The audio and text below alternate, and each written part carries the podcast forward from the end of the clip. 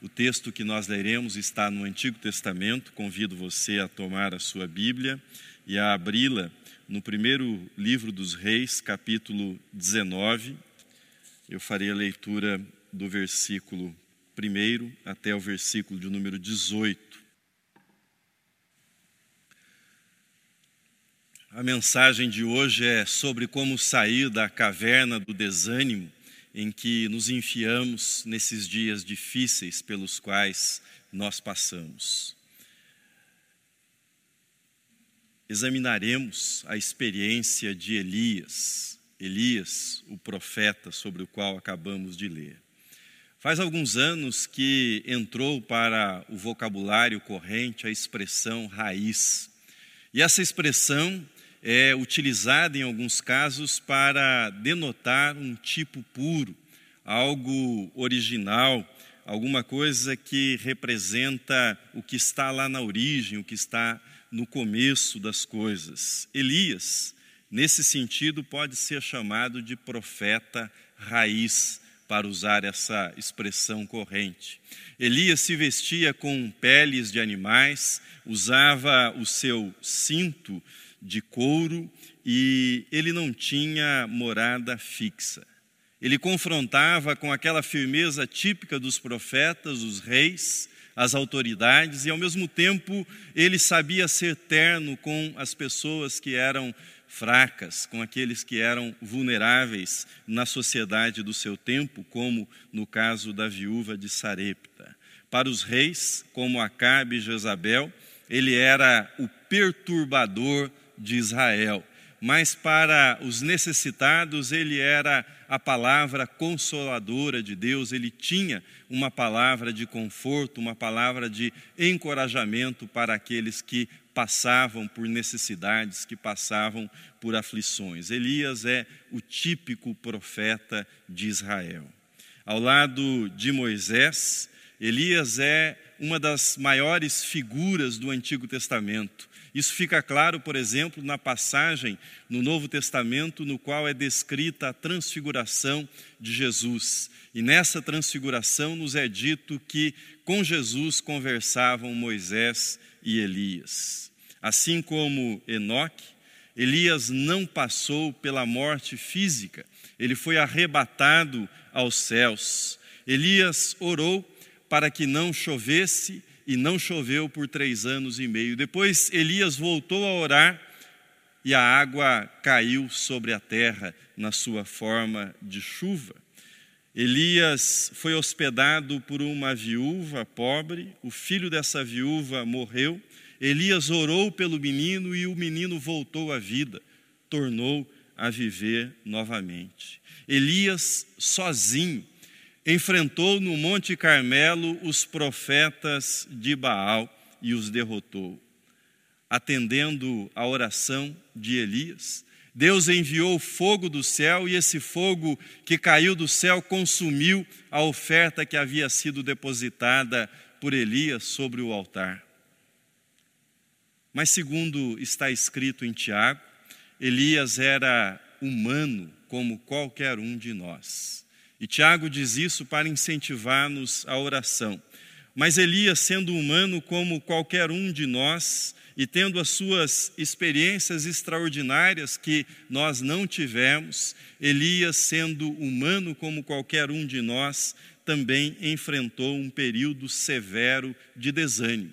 E o seu desânimo foi tão severo que ele chegou, num determinado momento, no texto em que nós lemos, a pedir que Deus o tomasse, que Deus o levasse, pois ele preferia morrer a continuar vivendo naquela situação. Foi quando ele se dirigiu e se enfiou na caverna no Monte Horebe, segundo o texto que nós acabamos de ler. Entre o dia glorioso no Monte Carmelo e o descanso no arrebatamento na carruagem de fogo, Elias conheceu a experiência dura, a experiência difícil da caverna, do desânimo, do abatimento, da tristeza. O profeta raiz, Elias, traz uma mensagem poderosa para todos aqueles que estão esgotados, que estão desanimados, que se sentem exauridos. O colapso emocional sofrido por Elias, esse colapso traz lições preciosas para todos que se encontram sem forças para reagir diante dessa crise que se abateu sobre o nosso país e que se abateu sobre todo o planeta.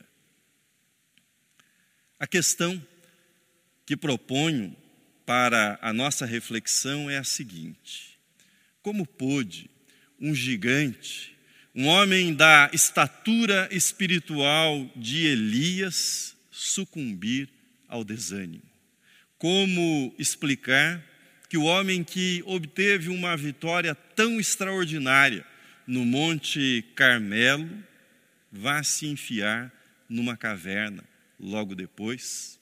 Como entender que alguém que possuía uma experiência e uma fé tão firme em Deus batesse em retirada diante de um inimigo já vencido?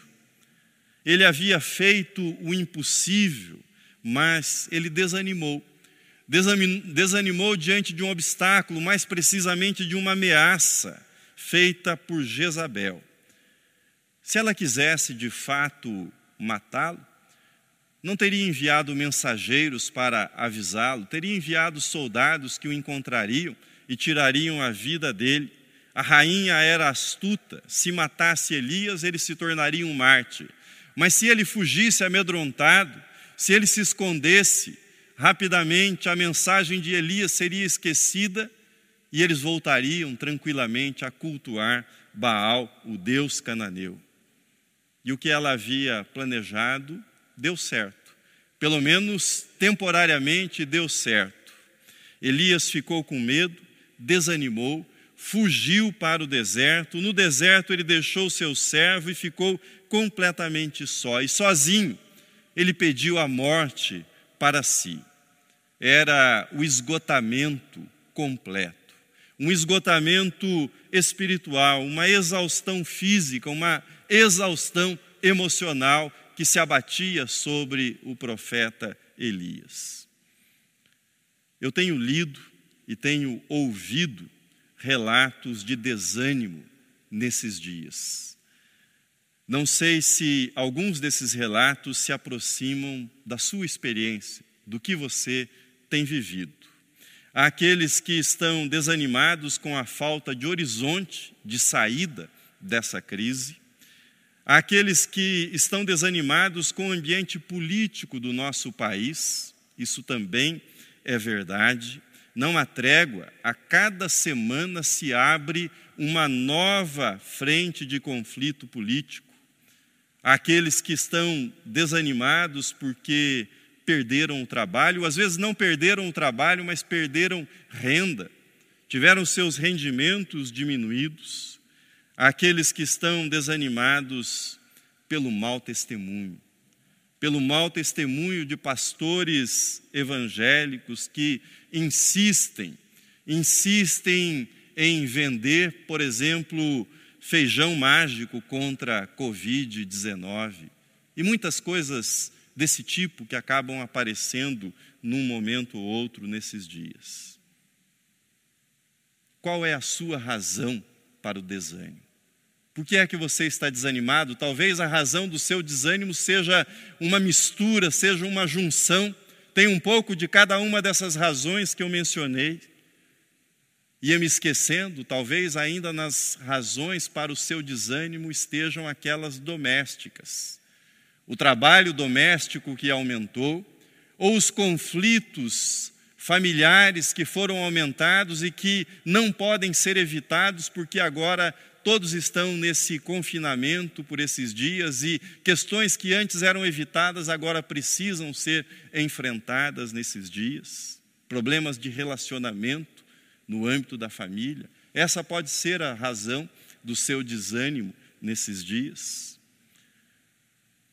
Por tudo isso, e talvez por muito mais, essa quarentena, essa quarentena tenha sido também esteja sendo para você uma espécie de deserto.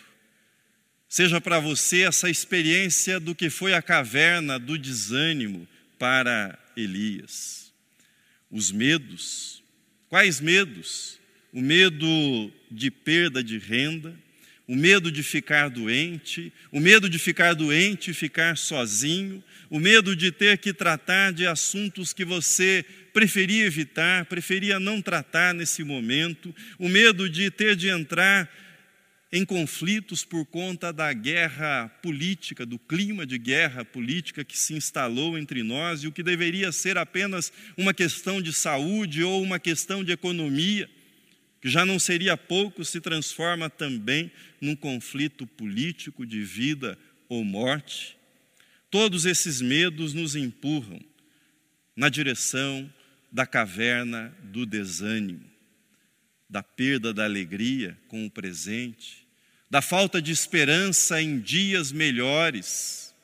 Tudo isso nos empurra na direção do desânimo. Se esta é a sua situação, se essa é a sua condição nesses dias, tenho certeza que o exame da experiência do profeta Elias, do que ele passou e do modo como Deus agiu em favor dele, ajudando-o a sair da caverna, o ajudará também nesta manhã. Quero refletir com você sobre como Deus ajudou o profeta Elias, o que Deus fez para que Elias saísse daquele estado de desânimo e voltasse novamente a experimentar a vontade de Deus e o cumprimento da vontade de Deus na vida dele. O que é que a experiência de Elias nos ensina? O que é que ela nos ensina sobre o modo como Deus age em nosso favor nesses dias para também nos tirar da caverna do desânimo? Três coisas eu quero falar com você. A primeira delas é a provisão divina. Provisão. O primeiro recurso para tirar o profeta do desânimo foi colocá-lo para dormir. Psicologicamente, Elias se achava cansado demais para pensar ou traçar uma nova estratégia diante das ameaças feitas pela rainha Jezabel. A verdade é que há momentos, e esse é um desses momentos, esse tempo que nós estamos vivendo, Há momentos na vida que o essencial para a restauração das nossas forças é o descanso.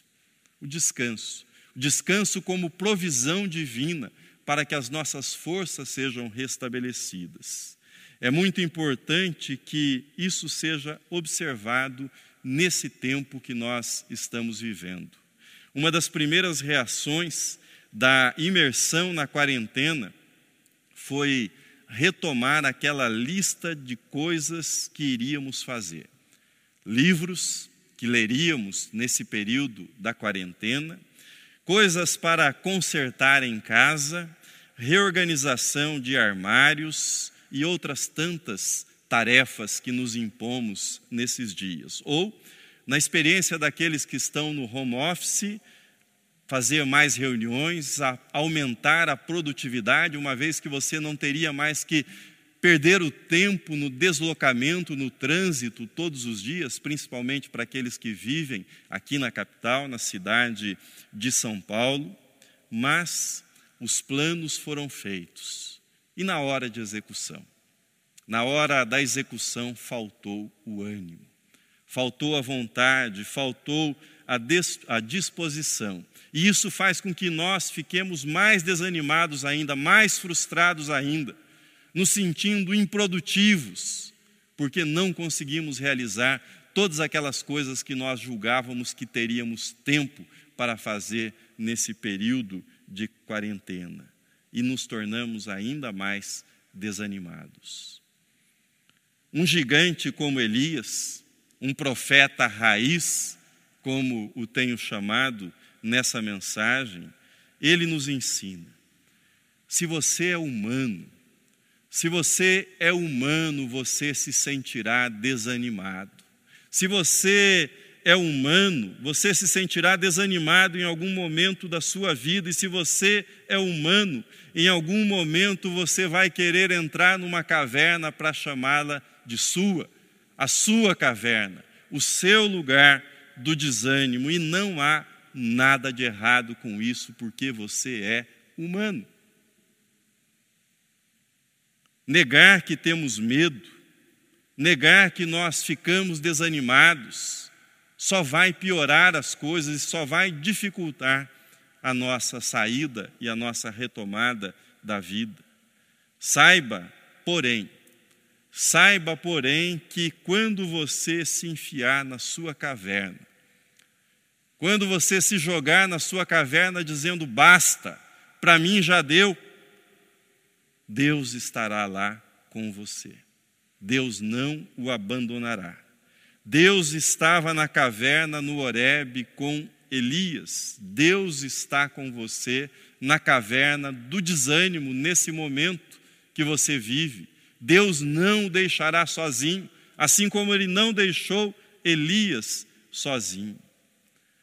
Diz o texto que quando Elias estava ainda no deserto, o anjo enviado por Deus preparou para Elias um pão cozido sobre pedras e uma botija com água. O anjo acordou Elias com um toque, o chamou e lhe disse: Levanta-te e come. E diz o texto: comeu, bebeu e tornou a dormir. É bom dormir, deve ser melhor ainda dormir depois de se alimentar com um pão cozido, preparado por um anjo. Essa foi a experiência de Elias. Aquele não era o momento de falar, aquele não era sequer o momento de orar, era o momento de dormir e comer, comer e dormir novamente. Se você está desanimado e quer recobrar suas forças e esperanças, o primeiro recurso que Deus pôs à sua disposição para isso é o descanso. O descanso é fundamental.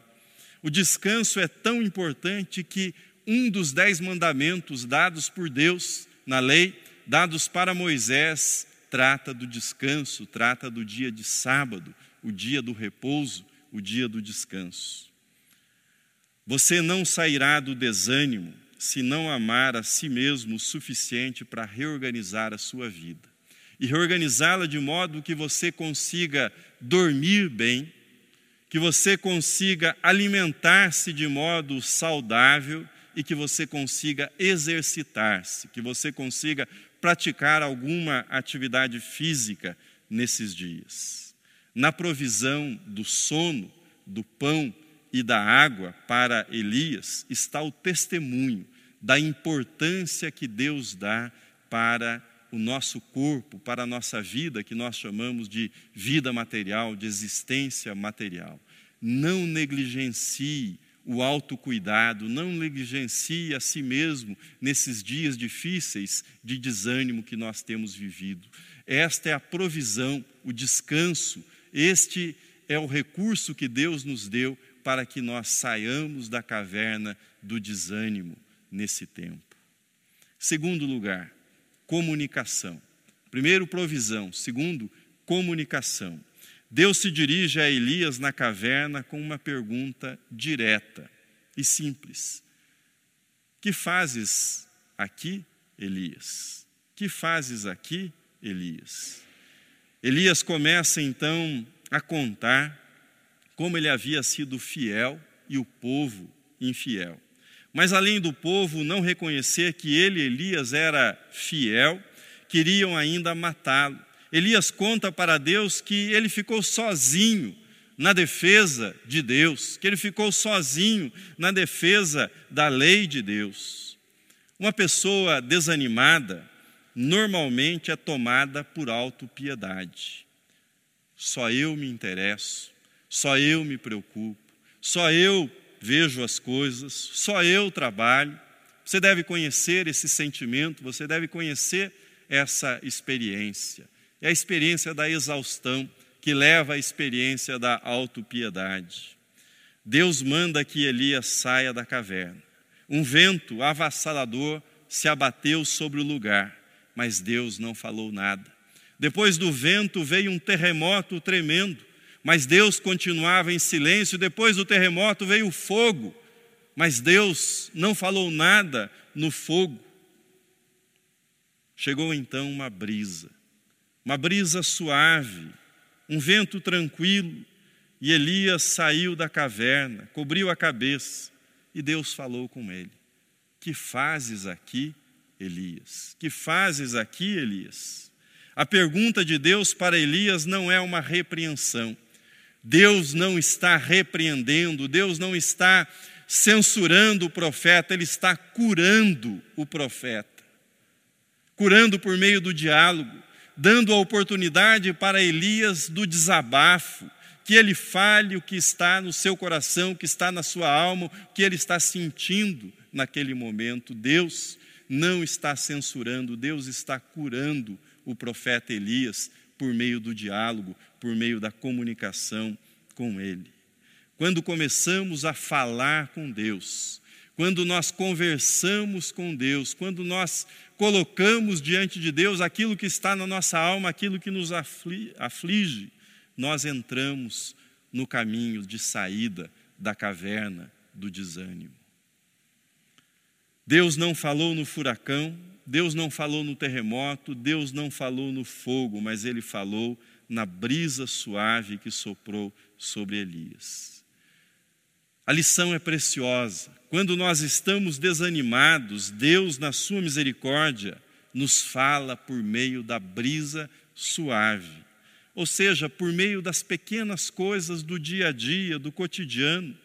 Por exemplo, um sorriso, um sorriso de alguém da família, do filho, um sorriso de alguém querido por você, ou às vezes um pouco de sol nesses dias frios, o aroma do café coado que chega até você numa manhã, são os pequenos sinais da graça divina, mostrando a bondade de Deus em animar os seus filhos que estão abatidos, que estão entristecidos, que estão desanimados. Cremos num Deus que fala, cremos num Deus que se comunica e que nos fala de um modo curativo, de um modo amoroso, de um modo restaurador para a nossa alma. Cremos num Deus que fala pela brisa suave de cada dia, trazendo alento para o nosso coração, para a nossa alma. Terceiro, Primeiro, Deus age em nosso favor pela provisão. Segundo, pela comunicação, Ele fala conosco. E terceiro, a colaboração. Este foi o passo final para a restauração do ânimo de Elias. Deus fez isso de modo direto. Ele diz assim para Elias: Vai, volta ao teu caminho para o deserto de Damasco. Lá ele deveria ungir Azael, rei da Síria, deveria ungir Jeú como rei de Israel e deveria ungir Eliseu, que seria profeta em seu lugar. Mencionei na introdução dessa mensagem o mau testemunho dos evangélicos como um dos fatores de desânimo para nós, cristãos evangélicos, nesses dias também. Toda semana, toda semana alguma coisa esdrúxula é noticiada na imprensa. E o problema não é a imprensa noticiar, o problema é que essas coisas existem, são fatos, representam a realidade de parte do mundo religioso nos nossos dias. O fato é que isso produz um, em nós um sentimento semelhante ao de Elias. Estou só, estou sozinho, estou só. Baal, o Deus da fertilidade, parece ter vencido Jezabel, a rainha da morte da insanidade, parece ter triunfado definitivamente sobre a verdadeira piedade. Estou só. Mas Deus disse para Elias: Também conservei em Israel sete mil, todos os joelhos que não se dobraram a Baal e toda a boca que o não beijou. Assim, Assim, o mau testemunho evangélico que aparece na mídia toda semana. Mas há também, e você não pode esquecer disso, há também o trabalho de formiguinha. Trabalho de formiguinha sendo feito por milhares de cristãos anônimos para socorrer os necessitados, para diminuir o sofrimento das pessoas nessa pandemia. Isso é uma realidade. Aqui mesmo, na nossa igreja, irmãos do ministério diaconal, voluntários que se unem a eles, continuam realizando esse trabalho de formiguinha, buscando levar alívio para algumas famílias que sofrem nessa pandemia. Irmãos católicos são mostrados na imprensa aqui na cidade de São Paulo, distribuindo refeições para os moradores de rua, todos os dias, toda semana. O Papa Francisco, ontem, prestou sua homenagem aos coveiros,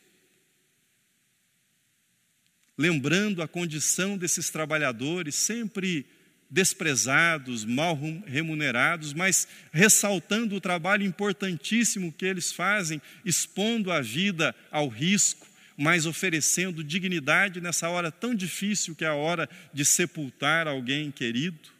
Essa é uma menção importante. Digo isso porque, seja no nível da ação ou das palavras, no nível das ações ou das reflexões, Deus tem conservado joelhos que não se dobraram a Baal. Outro exemplo para vocês, no âmbito da reflexão. Na sexta-feira recebi uma mensagem do reverendo Cleiton, pastor da IPI Central de Botucatu. Era uma mensagem enviando uma carta, uma carta preparada pelo CEBEP, Centro Evangélico Brasileiro de Estudos Pastorais, que reúne pastores, lideranças leigas das igrejas históricas. E essa carta traz uma palavra muito oportuna para esse momento que nós vivemos. Ilustro isso para você lendo apenas pequenos trechos desse documento publicado pelo SEBEP. Conclamamos a todos para que sejamos gratos a Deus pela ciência, pela inspiração que deu àqueles que contra tudo e todos se dedicaram a conhecer os mistérios da criação desvendando os enigmas da natureza, proporcionando-nos, além de uma vida melhor, segurança e esperança. Convocamos para um empenho contra o obscurantismo daqueles que, em nome da religião, afirmam haver incompatibilidade entre fé cristã e a ciência. Essa religiosidade, diz a carta, é inimiga de Deus e do ser humano e vai contra o Evangelho de Cristo. Não há conflito entre piedade e conhecimento acadêmico, nem entre os dois livros de Deus, a Bíblia e a criação. Denunciamos o uso do nome de Deus para justificar práticas, práticas políticas e eclesiásticas contrárias aos valores do reino de Deus, inclusive o estelionato espiritual daqueles que exploram o medo e a credulidade dos humildes, visando atrair riqueza, seguidores e poder. Eu assinei a carta. Ontem já passava de mil, certamente passará de sete mil o número de apoiadores desta carta. Você pode procurá-la e pode assiná-la também, se estiver de acordo com ela. O que quero lhe dizer é: não fique sozinho. Não fique sozinho. Mais ainda, não deixe que o desânimo o faça pensar que só restou você. Não. Há milhares de joelhos que não se dobraram e não se dobrarão a Baal. Há milhares e milhares de joelhos. Há milhares e milhares de mãos que continuam sendo estendidas ao próximo, fazendo isso por amor e para glorificar a Deus. Termino. Elias era humano como nós, escreveu Tiago, para encorajar-nos à oração, para dar testemunho que Deus ouve a oração de seres humanos como nós, assim como ele ouviu a oração de Elias. Mas também Elias era humano como nós, e por isso, entre o Carmelo e a carruagem de fogo, haverá o deserto, haverá a caverna, assim como existiu, assim como Elias experimentou o deserto e a caverna. Mas o Deus do Carmelo, o Deus que dirige a carruagem de fogo com os seus cavalos, é também o Deus que busca, que encontra, que vai em direção aos seus servos que se enfiam na caverna do desânimo em algum momento da vida. Davi, outro gigante do Antigo Testamento, ele também conhecia bem a textura e a temperatura das cavernas. Ele se enfiou ao longo da sua vida em algumas cavernas. E ele escreveu no Salmo 139: Para onde me ausentarei do teu espírito? Para onde fugirei da tua face? Se subo aos céus, lá estás. Se faço a minha cama no mais profundo abismo, lá estás também. Se tomo as asas da alvorada e me detenho nos confins dos mares, ainda lá me haverá de guiar a tua mão e a tua destra me susterá. Não brigue, não se desespere com a caverna. Deus se faz presente. Deus se faz presente com pão e sono para você. Ele sopra sobre a sua vida o vento suave da graça, o vento suave da misericórdia e da providência. Ele providencia para você uma rede de irmãos, de irmãs, de parceiros no reino de Deus, parceiros que estão ao seu lado, e muitas vezes você não sabe disso, mas que estão ao seu lado nesse momento difícil de reconstrução da vida pessoal e coletiva. Parceiros que, assim como Elias, assim como os profetas, assim como Moisés, proclamarão a mensagem: ouve Ouve, ó Israel, o Senhor, nosso Deus, é o único Senhor. Amém.